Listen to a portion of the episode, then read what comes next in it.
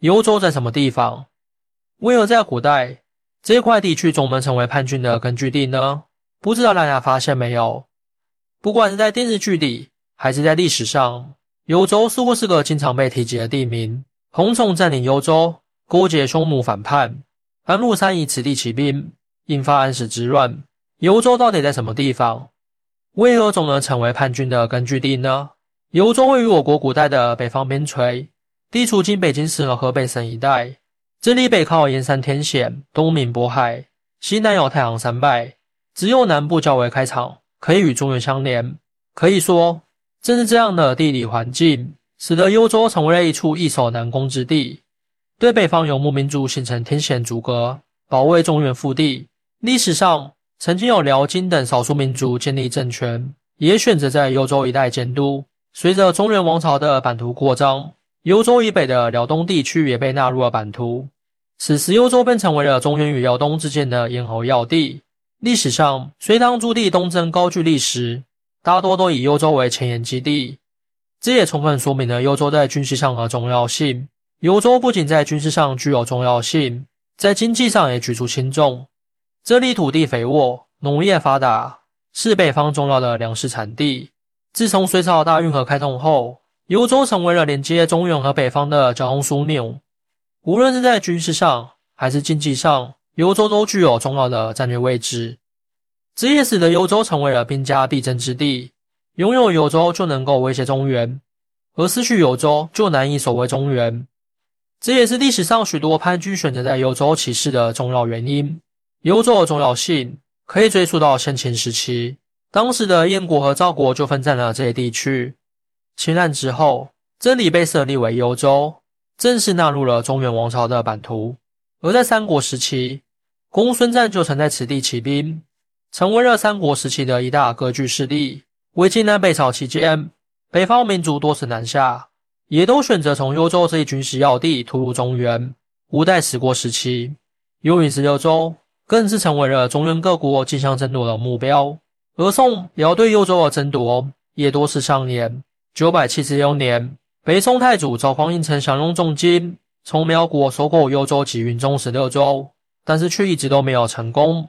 后来，宋太宗赵光义意图收复幽云十六州。但同样以失败告终。一千一百二十五年，金国灭辽国后，辽朝王主将幽云十六州献给了金国，使他们丧失了这一重要屏障。在这之后，金军乘势南下，很快就攻占了北宋的中原腹地。由此可见，这片土地对古代各方势力的重要性。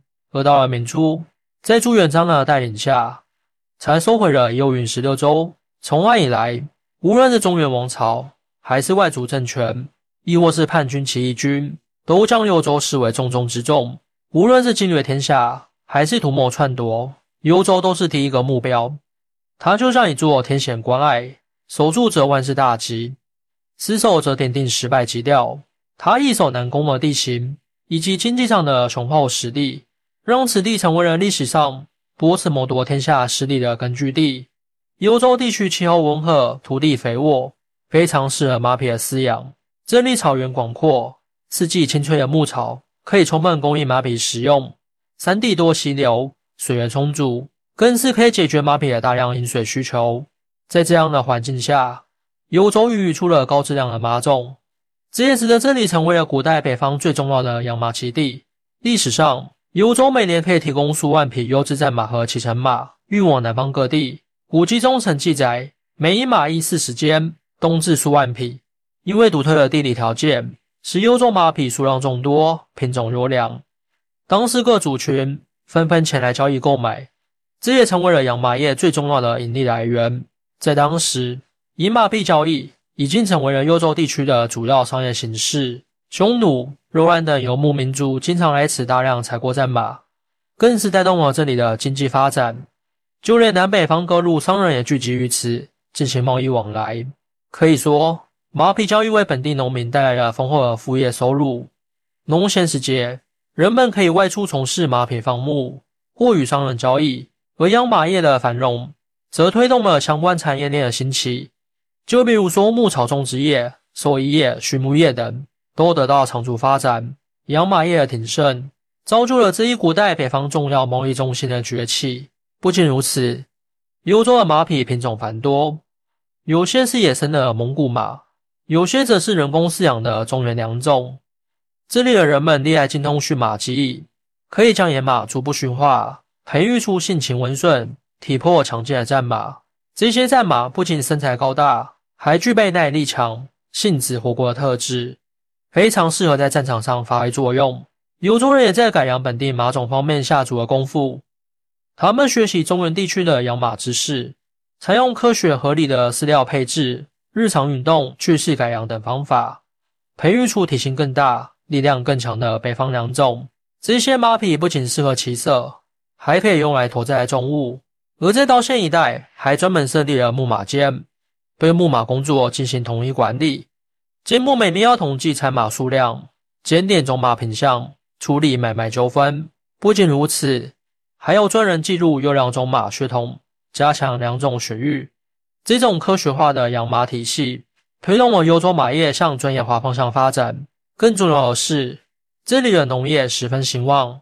每年春天，农民着手整地犁田，大平土地，然后撒下小米种子。整个夏天，他们忙着松土除草，不使用水漫灌田间。到了秋天，遍地金黄的庄稼迎来收割的季节。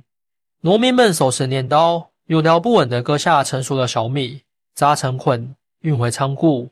与南方的稻米相比，幽州小米富含蛋白质，非常适合当地居民的口味。而除了小米之外，大豆、高粱等作物也相当丰收。在农业和畜牧业双丰收的情况下，幽州的经济相当繁荣。它既是北方的粮食仓库，也是提供优质战马的马匹之乡。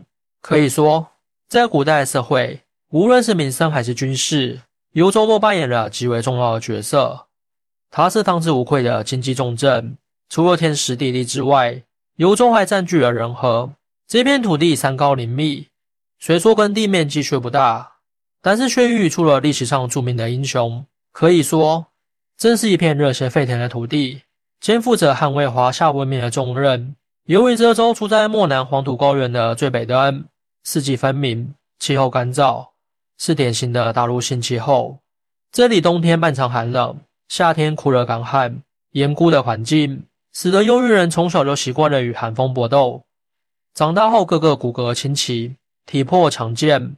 他们骑马射箭，能够忍受北方狂风暴雪的洗礼，这也为他们未来成为优秀骑兵打下了坚实的体力基础。三国时期，割据一方的公孙瓒。他麾下就有一支天下闻名的骑兵部队——白马义从，这是由幽州本地招募的壮年精锐组成，在战场上勇猛无比，大大提高了公孙瓒的实力。据说，白马义从的骑兵个个彪悍，马术高超，能轻装下马，百步外射中敌军要害。他们宁可战死沙场，也绝不退缩。正是拥有这支地狱精锐，公孙瓒才得以在东汉末年的动荡年代。获得一席之地，建立起自己的根据地。历史上安史之乱的发动者安禄山，他的禁军主力都是出自幽云十六州。这些幽云铁骑不仅体魄强健，而且对北方风土人情了若指掌，是进攻北方的绝佳先锋。这片热土远非单纯的富庶之地，更像是藏龙卧虎之所。如今幽云十六州已不再是当年的热血之地，但那些豪迈传说。仍在这片土地绵延不绝，欢迎大家一起来讨论。您的支持是我更新的动力，更多精彩内容请关注半年听书。